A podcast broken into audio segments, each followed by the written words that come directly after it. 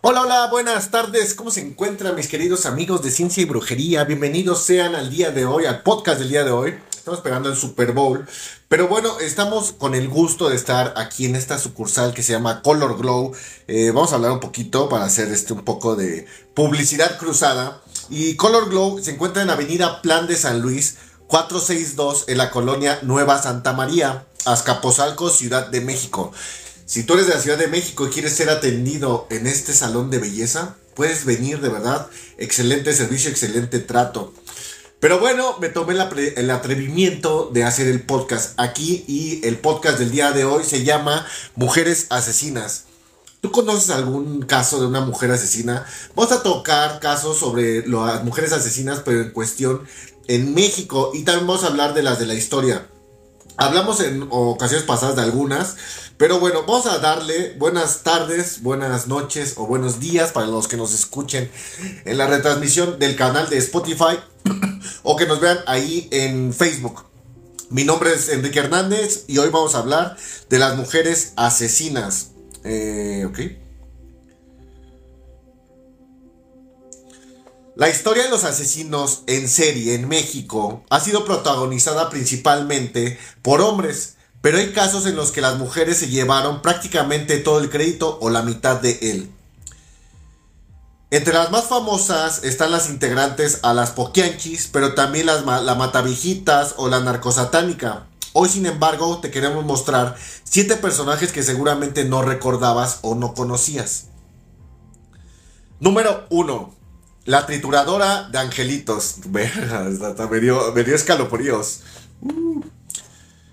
Felicitas Sánchez Aguillón, eh, la trituradora de Angelitos o la ogresa de la Condesa o la, la ogresa de la colonia Roma, fue una partera especializada en abortos que a los inicios del siglo pasado estableció un local en la colonia Roma, en la Ciudad de México en el año de 1941. La cañería de la zona comenzó a taparse y los vecinos llamaron albañiles y plomeros, quienes al llegar al drenaje hallaron cráneos y segmentos de bebés. Para que entonces se creía que Felicitas había cometido más de 50 infanticidios. Su final llegó cuando se quitó la vida meses después de ser detenido. Eh, no aguantó la presión. De verdad sí tiene una cara, este, medio acá Veanla, veanla, ahí está la carita. Ah, gracias por las rositas, gracias por los tiki en las en la pantalla, muchas gracias. Eh, Chalito, Moni, Rox, Joel González, eh, Valina Granados, Jason, Lulu Chávez, muchas gracias por tus corazoncitos. Asesina número 2. La gran sacerdotisa de sangre. Suena bastante chido el nombre, ¿eh? Que es como para que seas como el integrante de una banda de death metal. La gran sacerdotisa de la sangre. Suena chingón, ¿eh? Para obtener ingresos, Magdalena Solís se adentró en el mundo de la prostitución. A los 16 años conoció y se unió a dos estafadores que se aprovechaban de la ignorancia de la gente, argumentando ser profetas de dioses prehispánicos. Tras hacerse pasar por una diosa azteca, Magdalena extrajo los corazones de varios voluntarios en el pueblo de Hierbabuena, situado entre Tamaulipas y Nuevo León. En 1963 hubo una denuncia y, en la investigación se supo que el trío había cometido 15 asesinatos. La gran sacerdotisa de la sangre, como se le recuerda, fue condenada a 50 años de prisión de los tres casos. Veanla, así está fea la roca, veanla. Vean ahí su foto es, bien interesante ver cómo, qué, cuál es el contexto de por qué las lleva a hacer este tipo de crímenes. Sin embargo, no vamos a hablar tanto al respecto porque eso ya sea más profundo. Ahí estamos como que mencionando a las mujeres asesinas. Tal vez en otro podcast eh, leamos ya eh, en manera ya más puntual toda la investigación que hubo. Pero bueno, asesina número 3. Silvia Meraz Moreno. En la historia de Silvia la Santa Muerte fue fundamental.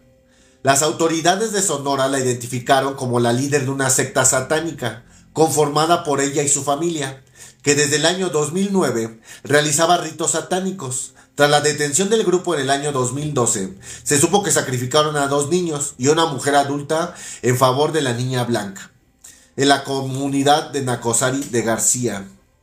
A la ver. Bueno, ahí no hay imagen, nada más está como que esta. Ahí la está apuñalando por la parte de atrás. Pero bueno, número 4. La temible Bejarano. Guadalupe Martínez Bejarano, la temible Bejarano o la mujer verdugo, fue quizás la primera mujer asesina serial en México. Aunque solo se le comprobaron tres crímenes a finales del siglo XIX, la condenaron a cinco años de cárcel por matar a una menor de edad y quedar libre. Asesinó a dos mujeres que había contratado como amas de llave o sirvientas, según confesó. Previamente obligó a sus víctimas a sentarse desnudas sobre braseros ardientes y las colgó de las muñecas para darle latigazos. Luego de ser arrestada nuevamente, la temible Bejarano fue condenada a 10 años de prisión y según cronistas contemporáneos, falleció encerrada por una infección estomacal. No mames, o sea, de verdad las quemaduras como duelen. si cuando te quemas con la plancha o con el sartén, de verdad duele mucho. Ahora imagínate que te pongan desnudo en un brasero, no me lo imagino, está muy, muy cabrón. Eh, luego ser torturado y hay que tener latigazos. Yo creo que te haya un pedo así, este, del tema como de hacer, mm, pues sí, ser un verdugo, ¿no? Estar ahí sometiendo a las personas, ¿no? En este caso, pues a otras mujeres, desafortunadamente. Pero bueno, seguimos. Asesina número 5. La sádica de Matamoros. Junto con Rodolfo, su pareja sentimental, Ana María Ruiz Villeda, participó en al menos ocho homicidios de mujeres en Matamoros, Tamaulipas se dice que a petición del hombre ella ofrecía empleo a las víctimas que luego eran agredidas sexualmente. A principios de los años 90, la amiga de una de las afectadas denunció su desaparición y los sádicos de Matamoros fueron detenidos y condenados a 40 años de cárcel. En su declaración, Rodolfo acusó a Ana de ser la responsable de todo. ¡Ay, qué puto! ¡Qué pocos huevos! Pero bueno, decían ahí, por ejemplo, en el tema de, mm, las matemáticas, eh, esta regla que dice que eh, la teoría del prisionero, ¿no? Entonces dice que es, este, pues es mejor soltar la sopa y ya los dos reducen un poco su, su sentencia. Aquí les dieron 40 años, quién sabe. En el 90, entonces deben de estar en la cárcel estos desdichados. Ahí si hay foto, veanla, está aquí. Ahí está su foto. Asesina número 6. La mata taxistas. En 2010, Cristina Soledad Sánchez Esquivel, quien después sería conocida como la mata taxistas, era la líder de una banda de delincuentes que robó y asesinó a cinco taxistas de Nuevo León. Tras el intento fallido de otro crimen, la mujer fue detenida y enviada ante un juez. En el año 2012, la condenaron a 195 años y 11 meses de cárcel, aunque al final la pena se redujo a 65 años. Eh, pues son, ya no sales, la neta, este, 65 años ya que sales. Y qué bueno que le dieron ya esas condenas, porque estamos hablando que en la antigüedad les daban 20 años, 30 años y salían. Acá está una foto de la chava. Pero bueno, vamos con el número 7. Asesina número 7. La monstrua de Catepec. Con 327 años de prisión y dos casos más pendientes, la ex exoservidora Patricia Martínez Bernal podría ser la mujer que ha acumulado la sentencia más alta en el país, en México. Al finales del año 2019, ella y su pareja Juan Carlos Hernández Bejar habían sido encontrados culpables de siete feminicidios y un caso de trata de personas. Autoridades de México arrestaron en 2018 en Ecatepec a, esta mujer cuando empujaban una carriola con restos humanos. En su casa, sin embargo, había más víctimas. La pareja reconoció que llevaba años matando mujeres, cuyos cuerpos freían para después engullir. Patricia solía hacerse amiga de las víctimas y se la llevaba a Juan Carlos, para que tuviera relaciones con ellas. Tras la aprehensión, ambos fueron apodados los monstruos de Catepec. Por ejemplo, en este caso no había oído que había complicidad con su esposa. La verdad yo nada más conocía al monstruo de Catepec, no pensé que tuviera pareja. Eh, qué difícil es el tema de los asesinos en serie, de los asesinos en México, porque uno quisiera pensar que son hombres, ¿no? Cuando estamos viendo que también hay mujeres, pues que matan a otras mujeres. Lamentable, cualquier hecho de violencia, muy lamentable.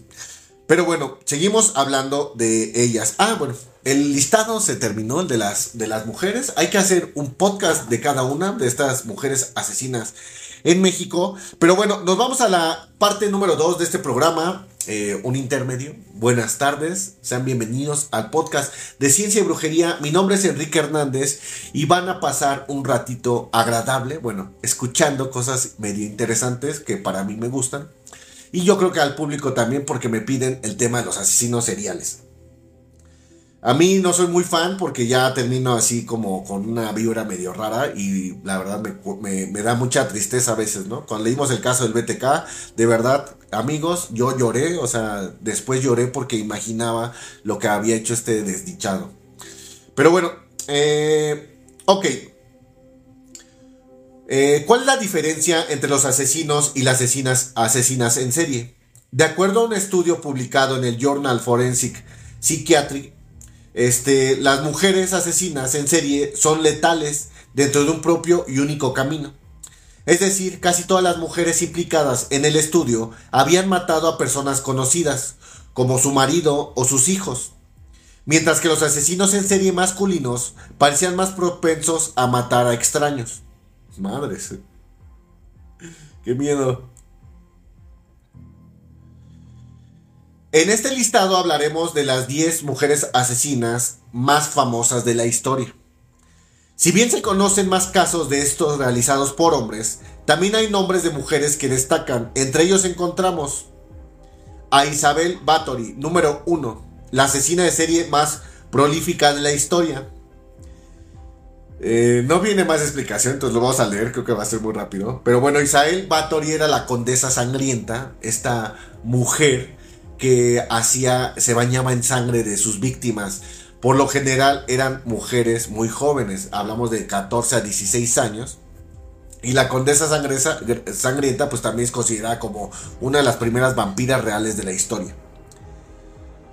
Eh, Alo, Al, Aileen Wornos, condenada por el asesinato de seis hombres. A ver, vamos a, vamos a investigar. Porque esto así como que nada más salga poquito, no me gusta. Hay que investigar. Ok. Este caso también yo lo vi y está bastante interesante. Bueno, de verdad está bien psicópata esta mujer, pero bueno. Aileen Warnos Warnos. Aileen Carol Warnos. Nacida bajo el nombre de Aileen Carol Pittman fue una asesina en serie estadounidense que admitió haber matado a siete hombres en incidentes separados. Todos ellos afirmó la violaron o intentaron hacerlo, mientras ejercía la prostitución. Fue condenada a muerte en el año de 1992 y posteriormente ejecutada por, inyección letal por el estado de Florida, 10 años después de su arresto y juicio posterior. Acá está su foto. Por si no la ven, acá está. Número 2. Número 3. Jane Topan, quien confesó asesinato, 31 eh, asesinatos, aunque se sospecha que eran más. Ella era enfermera. Uy, qué miedo.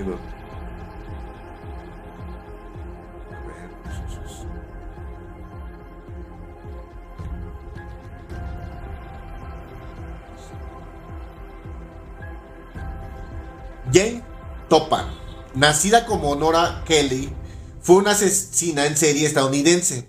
Después de su arresto en el año de 1901, confesó 31 asesinatos, aunque sospecha que sus víctimas podrían ser más. Ella declaró que su ambición era haber matado a más gente de cualquier otro hombre o mujer que haya existido. ¿Qué pedo? No manches. Hay personas, como lo dijera eh, la película de Batman, que dice que hay personas que quieren ver el mundo arder, y yo creo que esta, esta Jane Topan era eh, de ese tipo, ¿eh? o sea, no le importaba nada.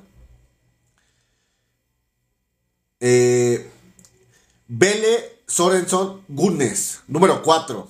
Belle Sorenson Goodness, conocida también como Lady Baba Azul. Se le atribuye más de 60 crímenes. A la madre, 60, güey. ¿Qué pedo?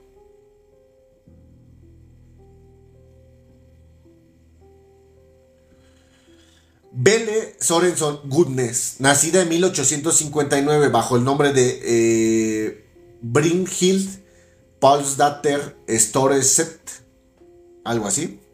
Es un pequeño pueblo pescadores situado en, el, en la costa oeste de Noruega y fue uno de los casos más conocidos en la historia estadounidense de asesinatos en serie cometidos por una mujer.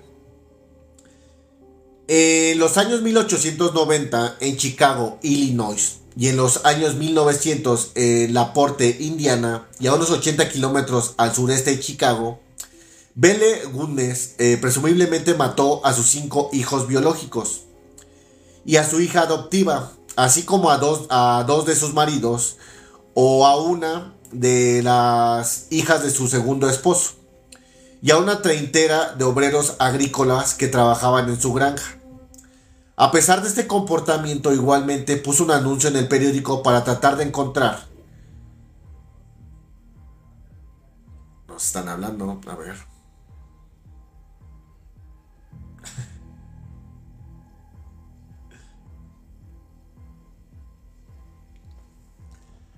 Tenemos una llamada en el podcast. Hola. Bueno, bueno. ¿Cómo estás? Sí. Eres nuestra invitada especial. Estás al aire, ¿no? Te, escuchas un poco griposa. Sí, sí te escuchas. Sí, aquí. Estoy aquí en tu local, estoy grabando dentro de Color Glow, ya hasta te hice tu anuncio. Lo voy a publicar en mis redes para que vengan a visitar a Color Glow. Estoy hablando con Ana. De verdad, vengan a visitar. Sí, aquí te espero. Órale. Bye.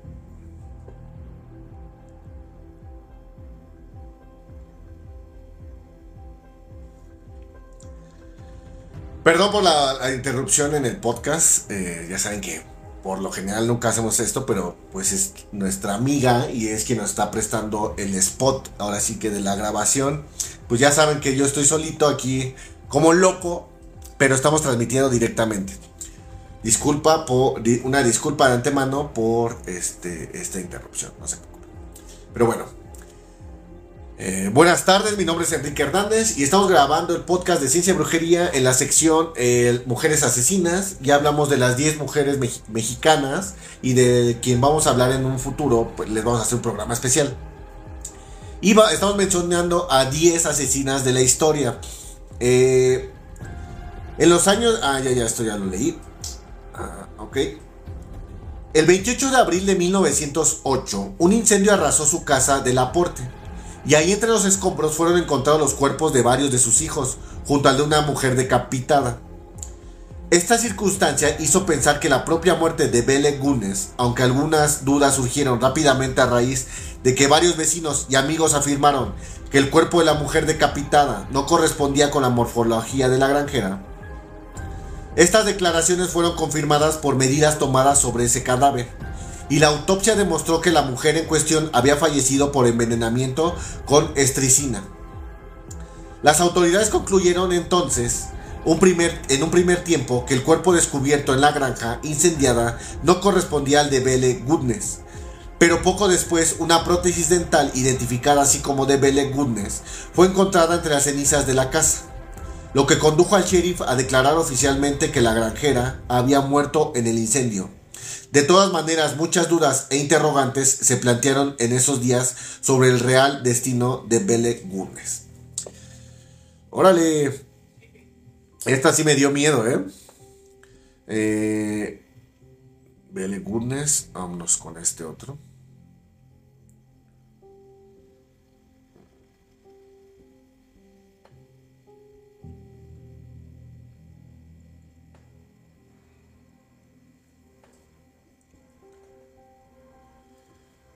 Número 5. Asesina serial número 5. Nani 2. Conocida como la abuela risueña. la abuela risueña. Le gustaba el porro. no, ya estoy como solito, me estoy dando cuenta de solito. Fue responsable de la muerte de 11 personas entre la década de 1920 y 1954. Eh, fue una asesina en serie estadounidense responsable de la muerte de 11 personas entre la década de 1920 y 1954. A dos también se le conocía como la abuela risueña, la asesina de los corazones solitarios, la viuda negra y la dama barba azul. Dos finalmente confesó los asesinatos en octubre de 1954, después de que su quinto esposo muriera en un pequeño hospital de Tulsa, Oklahoma. En total se reveló que había matado a cuatro maridos, dos hijas, dos de sus hermanas, su madre, dos nietos y una suegra. No manches, qué pedo. El tema es de los asesinos seriales, que por qué todos son de Estados Unidos, o sea, por qué no es de... ¿De dónde? De, otro país, qué pedo, o sea, de verdad. Y luego dicen que no son violentos y así. Si todo ahí viene, de ahí viene toda la violencia. Me estoy quedando loco, ¿eh? Número 6. Judy Buenoano. Así se llama. A ver, vamos a ver. Buenoano. Nunca había, nunca había escuchado ese. nunca había escuchado ese nombre. A ver. Si existe o, es, o me está troleando el internet. Ah, sí, sí existe. Número 6. Judy Buenoano. ya vimos que no era tan bueno su ano. y también conocida por los apellidos de sus maridos como Judías Goodyear o Judías Morris. Fue una asesina convicta que fue ejecutada por asesinato de su marido James Goodyear, ocurrido en 1971. Ella también fue condenada por el asesinato de su hijo Michael Buenoano, ocurrido en 1980, y del intento de asesinato de su novio John Gentry, ocurrido en 1983. También se reconoce que ha sido responsable de la muerte de su novio Bobby Joe Morris en Colorado en 1978. Sin embargo, hasta ese momento las autoridades no habían hecho la conexión entre Morris y Buenoano, que ya había sido condenada a muerte en el estado de Florida. No mames, qué miedo. Vean su cara. O sea, neta no se ve cara de asesina o qué pedo. Ay, qué miedo. No mames. No, ya no, ya no se sabe en quién confiar. Eh, ok. Número 7. Amelie Dyer, llamada también la Killer Farmer por su salvajismo a la hora de cometer sus crímenes. Es la responsable de la matanza de más de 400 niños durante la época victoriana. A la verga. A la, perdón, perdón por mis groserías en el podcast. Ya sé que ahí me han dicho en, en Spotify que soy muy grosero. Perdonen. Perdonen que se me salga el barrio, pero... Pues que no hay otra palabra, ¿no? O sea, ¿qué pedo? O sea, con estas... ¡Oh, la madre! No, está horrible, qué asco. Ahorita se las pongo para que la vean. Pero bueno, vamos a hablar de ella. Amelia Elizabeth Dyer fue una cuidadora de bebés conocido por ser una de las más prolíficas asesinas en serie. Al haber matado niños que estaban a su cargo durante un periodo de 30 años en Inglaterra victoriana, estrangulaba a sus víctimas apretándolas una cinta blanca sobre su cuello la detención de Dyer se produjo cuando se descubrió en una bolsa el cadáver de un bebé en el Támesis, con pruebas que condujeron hasta ella. Fue arrestada el 4 de abril de 1896, juzgado por el asesinato del bebé de Doris Marmon y ahorcada el 10 de junio de 1986. En el momento de su muerte se le atribuyó un puñado de asesinatos, pero hay pocas, hay pocas dudas que fue responsable de mucho más de muertes similares y posiblemente 400 o más. A la madre, ¿eh? Yo no dejaría a mi hijo o a mi hija con esta persona. O sea, vela, tica de loca. No, lo volvemos a repetir, de verdad. Los niños sufren muchísimo, de verdad, el abuso infantil es así lo peor, lo peor. Eh, considero que es algo que está como callado a voces. Pero bueno, ya casi terminamos, nos faltan tres asesinos en serie. Por favor, suscríbete. dale like a la campanita, dale tiki aquí al TikTok, síguenos en Facebook.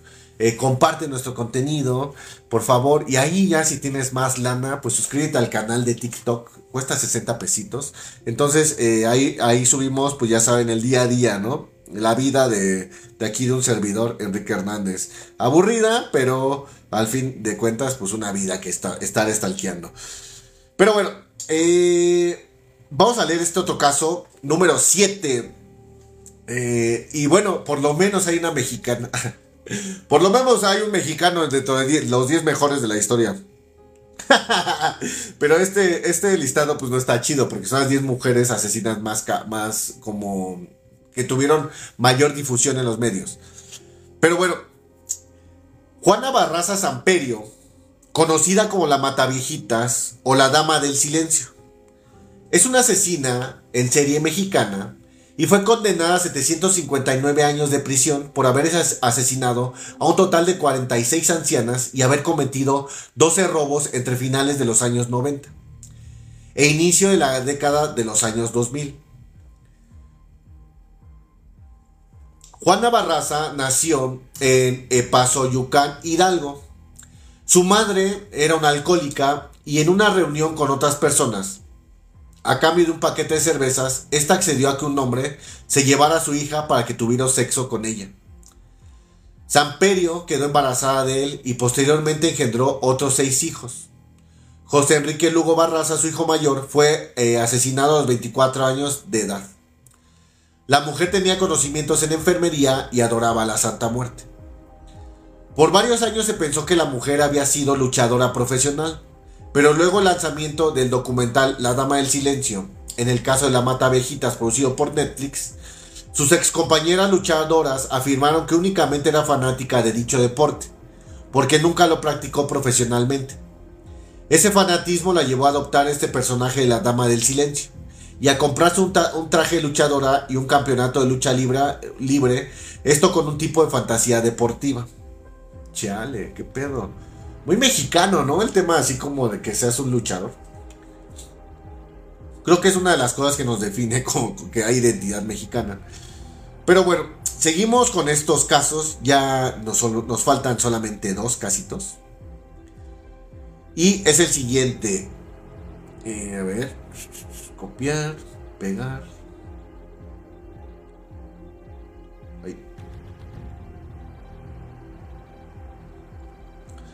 No sé cómo se pronuncie, lo voy a tratar de pronunciar, pero no sé cómo se pronuncia. Miyuki Ishikawa, número 9. Fue una matrona japonesa y asesina en serie, que se cree asesinó a varios niños con la ayuda de varios cómplices desde abril de 1944 hasta enero de 1948. Se estima que sus víctimas fueron entre 85 y 169, sin embargo, la estimación general es de 103. Cuando finalmente fue detenida la sentencia de cuatro años del Tribunal Superior de Tokio, que recibió, eh, fue una demasiada ligera... ¿Qué pedo? Está mal escrito, así dice. La ah, sí, perdón, a ver, estoy leyendo mal, disculpe. La sentencia de cuatro años por parte del Tribunal Superior de Tokio eh, fue una, pues una sentencia muy pequeña, ¿no? Miyuki, las cuales tuvieron como resultado una cifra de muertos tan alta que Ishikawa sigue sin rivalizar con ningún otro asesino en serie en Japón. De acuerdo al informe del Children eh, Rainbow Center, el escritor de Kenji Yamamoto se refirió al incidente como increíble e insoportable. Miyuki nació en Kunitomi, en la prefectura de Miyazaki, y se graduó de la Universidad de Tokio. Luego se casó con Takeshi Ishikawa y la relación no produjo ningún hijo. Trabajó como directora del hospital en el Hospital de Maternidad de Kotobuki en Yenagicho, Shiki, Shinjuku. Luego fue considerada partera, aunque no existía una licencia de partera en ese momento en Japón. A finales de la década de 1940, de 1940 durante el periodo inmediato de la posguerra, había muchos bebés en Kotubiki-san, la casa de maternidad, donde ella trabajaba. La mayoría de ellos nacieron fuera del matrimonio y sus madres eran pobres e incapaces de criar adecuadamente a sus hijos y ella misma era incapaz de ayudar a los bebés debido a la falta de servicios sociales y de beneficencia. Debido a la disminución de padres adoptivos, Ishikawa optó por descuidar a numerosos bebés, muchos de los cuales murieron como resultado directo. El número exacto de las víctimas es desconocido, pero se estima que asesinó al menos a 103 recién nacidos. Casi todas las parteras del hospital de maternidad de Kotobuki estaban disgustados por esta práctica y renunciaron a su trabajo. Al mismo tiempo intentó obtener beneficios económicos por estos asesinatos. Ella y su esposo Takeshi solicitaron grandes sumas de dinero de los padres, afirmando que serían menores que el gasto real de criar a estos niños no deseados. Un doctor sirio Nakayama fue cómplice de este sistema y ayudó a la pareja a, la pareja a falsificar los, los certificados de defunción. ¿Qué pedo? Está bien turbio. O sea, este también debería tener un programa especial de, la, de esta asesina de Miyuki Ishikawa. Eh, esta no se ve tan, tan fea, está como que muy normal. Pero qué pedo con los niños, lo sigo repitiendo, de verdad, cuiden mucho a sus hijos, por favor, cuídenlos, cuídenlos, cuídenlos. Y también si eres un pasado de lanza, de verdad, o sea, si eres una madre o un padre pasado de lanza con tus hijos, de verdad te deseo así que te pudras en el infierno, porque con los niños no, porque son indefensos. Me hace enojar ese, ese tema, la verdad. Pero bueno, eh, este, nos vamos con el último 10 para finalizar.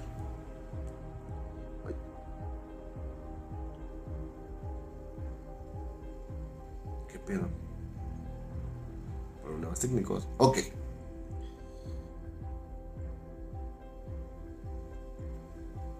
No, esta también está fea. Bueno, por último, número 10. Ilse Koch. Nacida Margaret Ilse Kohler, eh, fue un criminal de guerra alemán que cometió atrocidades mientras su marido Karl Otto Koch era comandante en el campo de concentración de Buchenwald.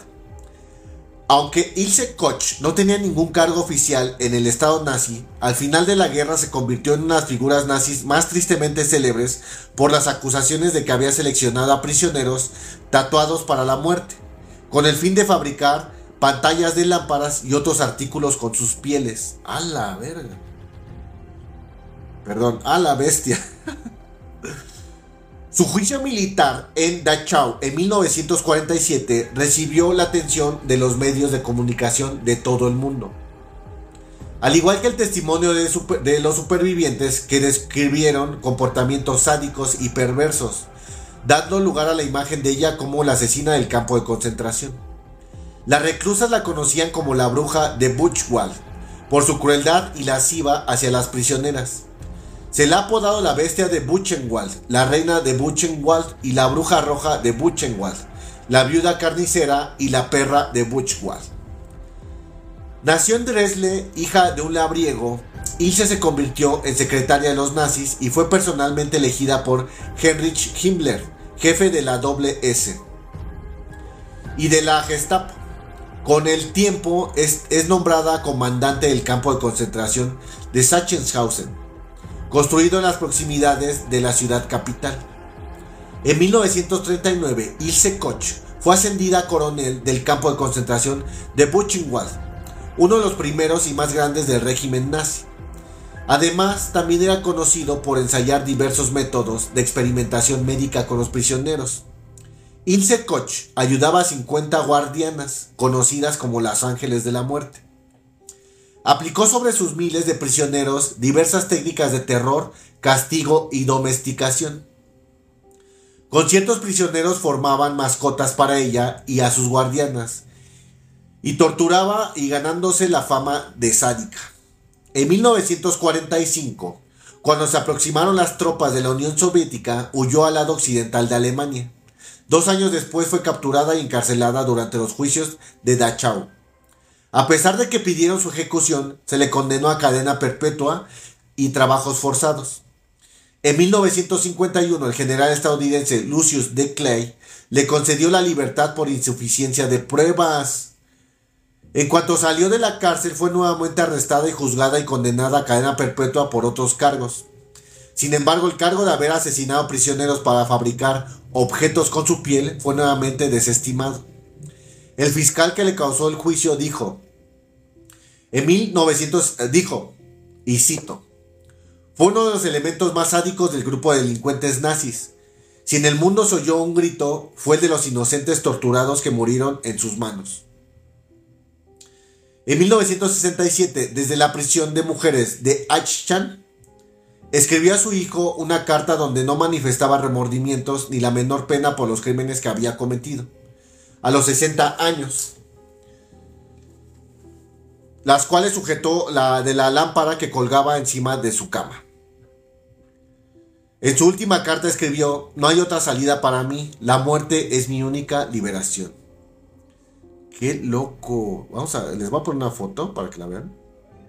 Y tiene una foto de mosca muerta, la verdad, veanla. Esta así como que hasta se ve como tierna. Pero qué pedo con los asesinos seriales, qué miedo.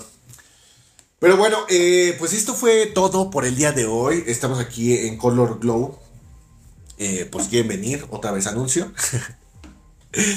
Pero bueno, está muy bonito el spot. Aquí no hay ruido ni nada. Y se escucha, yo creo, se va a escuchar muy bien en la retransmisión de Spotify y Facebook. Mi nombre es Enrique Hernández y muchas gracias por seguirnos en esta transmisión. Por favor, suscríbete, dale tiquitica a la, a la pantalla, comparte, síguenos en Facebook, estamos como Ciencia y Brujería, en YouTube como Ciencia y Brujería, en Spotify como Ciencia y Brujería, y ahí pueden seguir nuestros eh, episodios de nuestra serie de personajes famosos, Pasión, Delirio y Decadencia. Yo me voy, les mando un fuerte abrazo y recuerda, no todo es ciencia, también hay brujería. Muerte a Sócrates.